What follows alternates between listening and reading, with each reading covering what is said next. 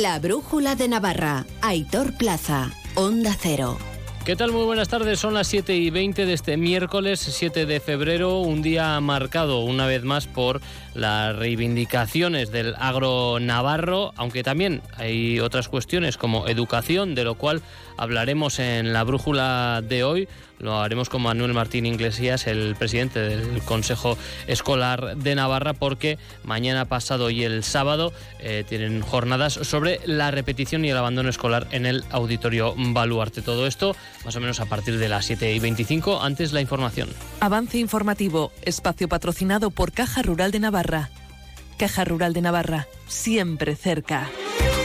El Gobierno de Navarra ha recomendado evitar esta tarde los desplazamientos innecesarios por carretera ante las movilizaciones de los agricultores que están causando afecciones al tráfico en distintos puntos de la comunidad foral. Se ha hecho notar al principio de esta tarde en el barrio de San Jorge, segundo día de movilizaciones del agro navarro tras las tractoradas de ayer secundadas masivamente por agricultores y ganaderos, movilizaciones a las que un día después y tras la presión de sus propias bases se han sumado Milagros Bidondo, UAGN y UCAN. El presidente de la UAGN, Félix Bariain, tras anunciar la adhesión de la organización agraria a las tractoradas convocadas por agricultores navarros, ha señalado que ahora lo que toca es calma, cordura y negociación. No descarta que las movilizaciones se extiendan durante esta semana y la próxima. La gente está eh, pues más que agobiada, eh, la gente está perdiendo dinero y sí que es cierto que bueno pues que hay cuestiones, por ejemplo, con el, como el tema fiscal. Eh, que nosotros no las dirimimos, se dirimen en el Parlamento y ahí es donde se tiene que, que de verdad dirigir el foco. Reconoce Bariain que han sido las propias bases las que han presionado a la dirección del sindicato agrario para sumarse a la movilización que se creó de manera anónima a través de un grupo de WhatsApp. Surge desde grupos de, WhatsApp manejados por no sabemos quién. Es una reflexión que tenemos que hacer interna eh, de por qué alguien, bueno, pues utilizando un, un grupo de WhatsApp ha conseguido esta movilización. Pero también es cierto que muchos de esos, la mayoría de esa gente, nos está pidiendo salir con las siglas de la UAGN tractoradas que al igual que ayer han ralentizado el tráfico en varios puntos de la comunidad y en las que ha habido más tensión. Los antidisturbios han tenido que intervenir para liberar la 68 que une Navarra y Aragón a la altura de Ribaforada. Amparo López, consejera de Interior. Ha habido más cortes de carretera, ha habido una ralentización mayor de la fluidez de las vías. Eh, sabemos que ha habido atascos y personas que han permanecido más tiempo del deseable parados en carretera y eso entendemos que es tensionar algo más. También quizás el número de tractores sea mayor, estamos en una monitorización constante. Y el Gobierno foral ha autorizado a la ciudad agroalimentaria de Tudela la contratación de un socio privado con el fin de crear una sociedad de capital mixto que construya y explote la planta de producción y comercialización de hidrógeno verde prevista en este parque empresarial. Este contrato implica un valor superior a los 62 millones de euros y un plazo milagros de ejecución de 18 años. Navarra da así un paso adelante para la puesta en marcha de la nueva planta de hidrógeno verde en Tudela. El proyecto contempla la implementación de un dispositivo llamado electrolizador, impulsado por energía renovable, que separa el hidrógeno del oxígeno presente en el agua para proporcionar energía a las empresas situadas en el entorno. Este hidrógeno verde, al no generar emisiones de carbono, se presenta como una alternativa crucial para reducir la contaminación. La consejera Patricia Fanlo habla de un proyecto clave para nuestra comunidad aspiramos a lograr una soberanía energética. Nos va a permitir transformar nuestro modelo productivo. Por último, damos pasos firmes y decididos hacia la descarbonización. Este hidrógeno tiene el potencial de reemplazar a los combustibles fósiles en sectores difíciles de descarbonizar, como es la industria química, la siderurgia y el transporte pesado. El proyecto cuenta además con el respaldo de 2,8 millones de euros provenientes de los fondos europeos. Tras las protestas de los aspirantes, el consejero de Educación, Carlos Jimeno, ha anunciado que las pruebas de la OPE educativa serán el próximo mes de junio. Están llamando 12.000 aspirantes. Para la mayor oposición que se va a celebrar en la Comunidad Foral de Navarra en el ámbito educativo, 12.000 eh, aspirantes para 401 plazas. Les traslado que las pruebas de la oposición se celebrarán todas ellas en el mes de junio, en las fechas que posteriormente se trasladarán a todos los ciudadanos y a la opinión pública en general. Y Navarra lideró la construcción de nuevas cooperativas en España en torno a 100, un incremento de un 20% con respecto al año pasado. Ignacio Ugalde, presidente de ANEL.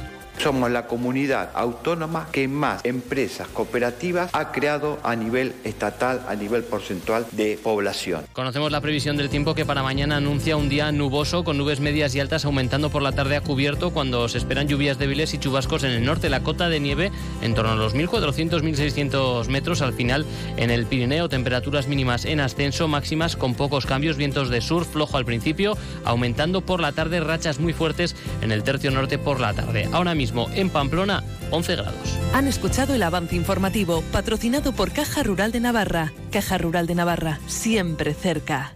Descubre el plan Disfruta Seguro de Caja Rural de Navarra. Tendrás mayor protección al agrupar tus seguros pagando mes a mes. Dispondrás de ventajas exclusivas, gestor personal, orientación médica y asesoramiento jurídico telefónicos, experiencias de ocio. Disfruta de la vida y confía el resto a Caja Rural de Navarra. Consulta condiciones en cajaruraldenavarra.com. La Brújula de Navarra, Onda Cero.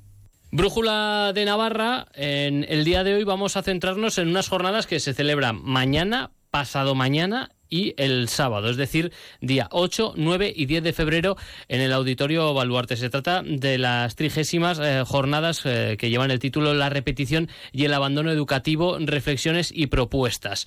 Tenemos aquí, hoy ha venido con nosotros el presidente del Consejo Escolar, que son quienes organizan, Manuel Martín Iglesias. Muy buenas tardes. Eh, muy buenas tardes, gracias por, por la invitación. Nada, solo faltaba.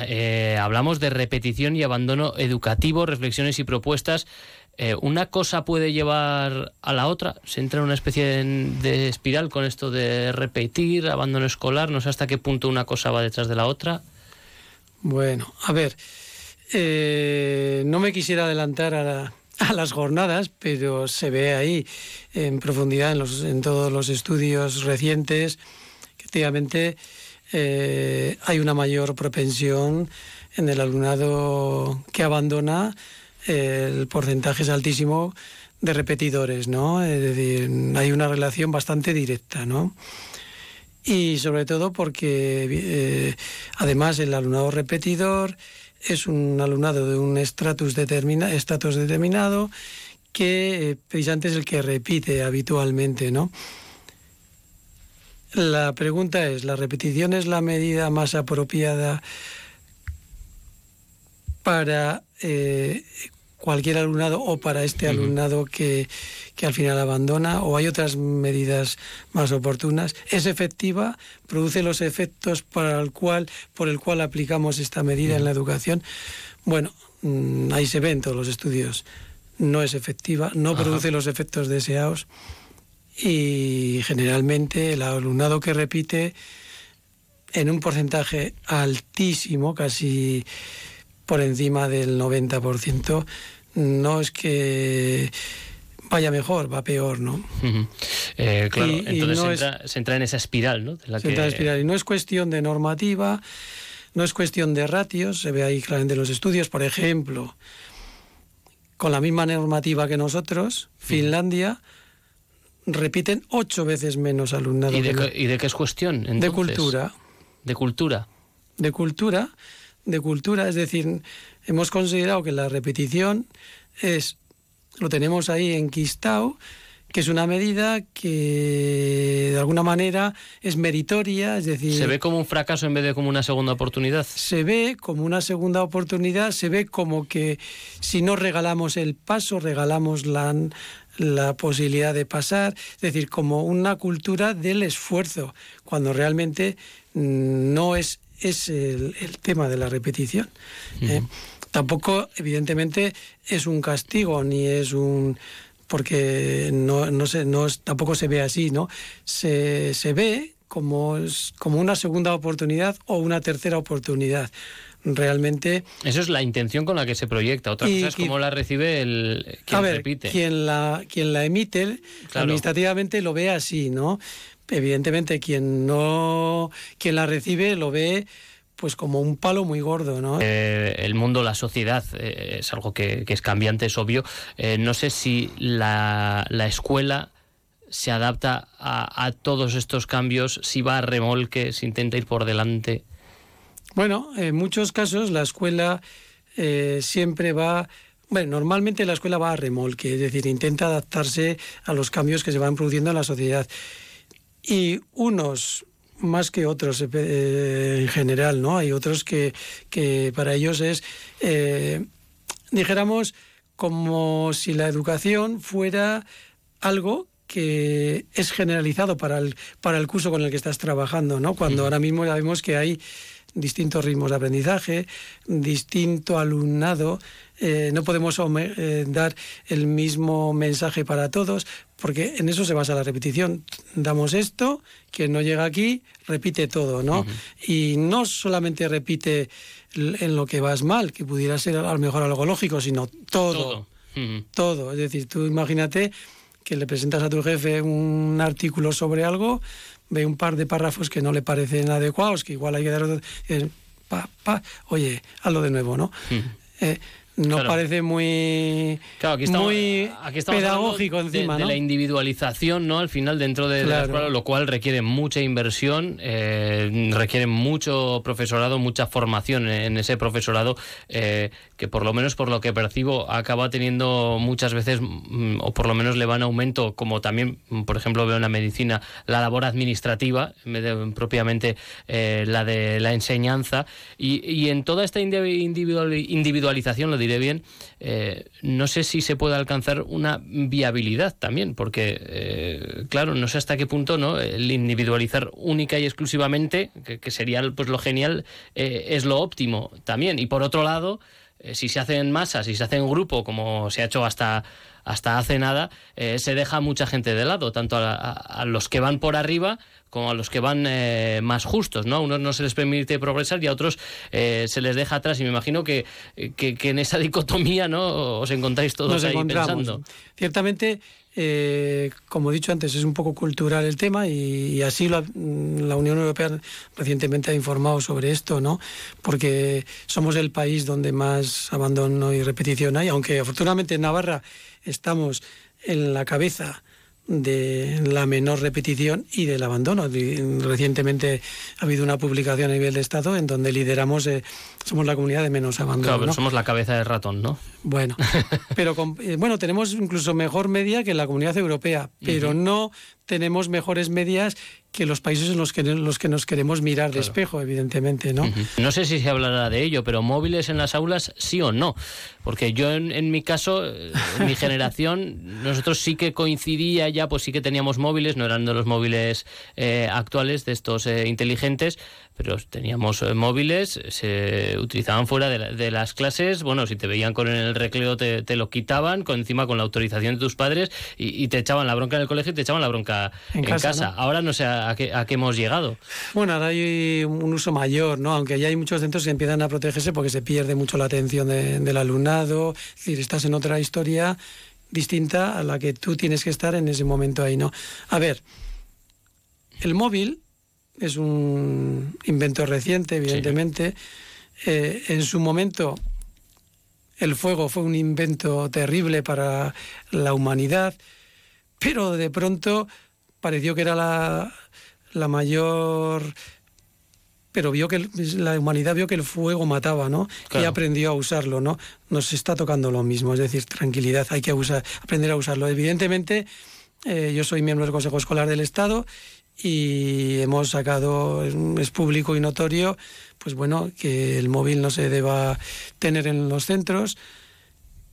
Eso sí, ¿por qué no? Para ciertos momentos pedagógicos, si se estiman conveniente, pues en ese momento y en ese día, pues claro que sí. Pero a partir de ahí, pues no, no es el lugar donde entendemos que, que, que el móvil pueda eh, resolver cuestiones sino empeorarlas, es decir, la atención y la distracción son claves en, la, en el aprendizaje. Y si no estás en lo que se está explicando o trabajando y estás en otros temas... Hay, estudios que parece que demuestran ¿no? que cuanto más estás con el móvil, eh, menos eres capaz de prestar atención de forma continuada. Eh, Pero hay estudios... ¿Que demuestran lo contrario? No. Ah, vale. que demuestran que, un, que las tecnologías usadas en el momento adecuado y muy bien usadas aumentan el rendimiento y, se ve eh, en las últimas pruebas PISA unos de los de las conclusiones son esas. se trata de hacer diana, ¿no? Se trata de hacer diana, efectivamente. Otro punto interesante, y ya vamos a ir terminando, es el de jornada partida, jornada continua. ¿Qué hay de eso también? Bueno, vamos a ver. Lo primero. Yo lo digo, pensamos en los alumnos, en las familias, en, el profesorado, en la conciliación. ¿En Solo podemos pensar en una cosa, porque si no desvirtuamos la situación. En el alumno o alumna, en el alumnado es lo que hay que pensar. En otros temas, la conciliación o el horario del profesorado, hay otros lugares sobre, sobre los que casar para el mejor aprendizaje del alumnado. Dicho eso, eh, puede haber partidarios de una cosa o de otra, no pasa nada, pero siempre eh, hay que decir las cosas por su nombre. Es decir, cuando eres partidario de algo, pues mira, yo creo que en estas ventajas, en estos segmentos, para el alumnado, ¿eh? pero veraces. ¿eh? No podemos decir algo que no es veraz, ¿no? Y yo creo que hay estudios sobre la situación que son bastante concluyentes y la gente se, eh, se puede informar perfectamente. Ahora mismo es un tema informado, incluso las familias pues evidentemente ya conocen la situación porque lo han experimentado, antes no lo conocían. Nadie te puede decir, no, porque mira, vamos a hacer no sé qué. Pues no la habíamos hecho hasta ahora. No, no tiene sentido, ¿no? Es decir, ya conoces el tema, ¿no? Entonces, dicho eso, entiendo que tiene que haber una reflexión informada, que ya la hay, y tranquila, en el cual todos los actores reconozcan sus verdaderos intereses sin ningún problema y, no pasa nada. Y a partir de ahí, bueno, pues lo que salga salió, si no tiene mayor trascendencia. Es importante que esto surja y, se, y a partir de ahí eh, haya un periodo de tranquilidad que son estos cuatro años y no vuelva a repetirse año tras año como ha venido ocurriendo hasta ahora, que ha causado pues bueno un, un malestar determinado, ¿no? Y por otro lado, entiendo que, que aunque los resultados académicos no son muy distintos entre una, entre una jornada u otra, mm, sí que hay otros factores. Cuando hablamos de resultados, no solamente, he dicho antes, la educación no solamente es la nota que has sacado, ¿no? Claro. Es, es más, es decir, el bienestar emocional del alumnado, es las tareas que se hacen en casa, si en una jornada o en otra hay más o menos, eh, y por lo tanto, quién puede realizar esas tareas, quién puede realizar ciertas actividades eh, fuera de porque en los centros con un tipo de jornada no se realizan esas actividades.